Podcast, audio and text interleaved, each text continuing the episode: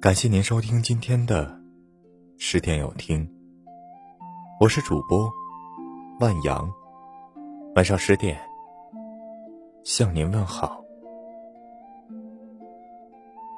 人这一生会遇见太多糟心的事，而在选择相交之人这件事上，千万别委屈了自己，一定要选择舒服的人，舒服的关系。不必迎合，无需讨好。这个世界上，有一种人，活得最累，在与别人相处时，经常把自己放在较低的位置，特别在意别人对自己的评价，总是习惯性的隐藏自己的喜好，不敢拒绝别人的请求，害怕与别人发生冲突。为了满足别人对自己的期待和需求，不断委屈自己，过得劳心劳力。可到了最后，越是迎合、讨好别人的人，越是得不到别人的重视。像涂磊说的那样，踮起脚尖爱一个人，是很不现实的。脚尖踮久了，腿会麻，人会累，你的爱会变成你的负担。真正能和你长久相处的人，永远欣赏的是你自由而独立的样子，而不是你故作谦卑和讨好的样子。人与人之间最舒服的关系，是你不用刻意伪装成对方喜欢的样子，你只需要做你自己。你可以把你最真实的一面展现在对方眼前，想哭就哭，想笑就笑。不用担心对方会不会因为你的某些言行误会你、疏远你。越长大，越喜欢这种感觉。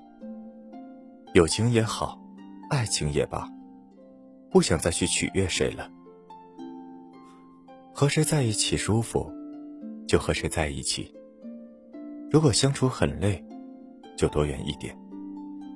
你喜欢我，我也喜欢你，我们就在一起。不勉强自己，跟不喜欢自己的人在一起。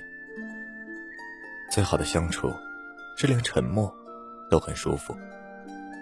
你们待在一起，不用刻意的去想话题，有想说的，倾诉欲如黄河之水，滔滔不绝，说起来根本停不下来，恨不得时间再慢一些。不想说话或暂时没有话题聊的时候。就各做各的事情。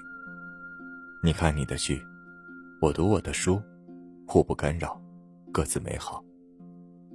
就像顾城那句诗描述的那样：“草在结它的种子，风在摇它的叶子，我们站着不说话，就十分美好。”两个人相处，应该是一种能量的加持，而不是一种负担。层次不同的人。是没办法沟通的，三观不合的人是很难相处的。我们不可能要求所有人都能认同自己的看法，但我们可以选择与三观相同的人共度余生。你爱看书，不用担心对方说你装优雅；你爱发朋友圈，不用害怕对方说你爱炫耀；你爱运动，不用顾忌对方说你假自律。你只需要遵从自己的内心，用自己信奉的三观来为人处事。三观相同，则同行一段；道不同，则不相为谋。谁也不膈应谁，挺好。舒服的关系，是我懂你的，欲言又止。看过这么一句话：没人在乎你怎样在深夜痛哭，也没人在乎你。要辗转反侧的熬几个秋，外人只看结果，自己独撑过程。当你明白了这个道理，便不会在人前矫情，四处诉说以求宽慰。在我们的生活中，大多数只能接受你光鲜坚强的一面，你不敢轻易抱怨，生活状态不一样，你的苦别人不一定能感同身受。说的多了。别人反而觉得你矫情，嫌弃你散播负能量，所以你只能咬着银牙，强迫自己要坚强，要乐观，要每一天活得活力满满。可是有的时候，生活真的会给你无情的打击，你逃不开，躲不掉。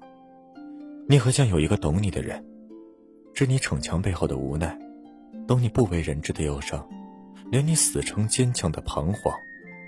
能够在你孤独、无奈、悲伤的时候，借你一侧肩膀，或者一个温暖的拥抱，抱抱你，告诉你说：“没关系，想哭就哭吧，有我在，会过去。”百毒不侵的内心，往往会被一句简单的安慰打败。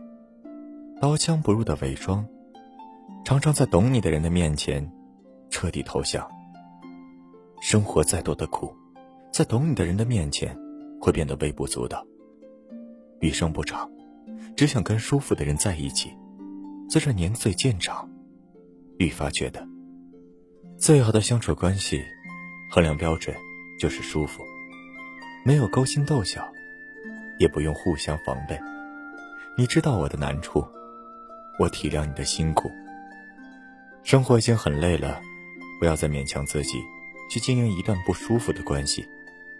人生下半场，学会人际关系的断舍离，远离那些三观不一致、不懂我们、需要我们费力讨好的人。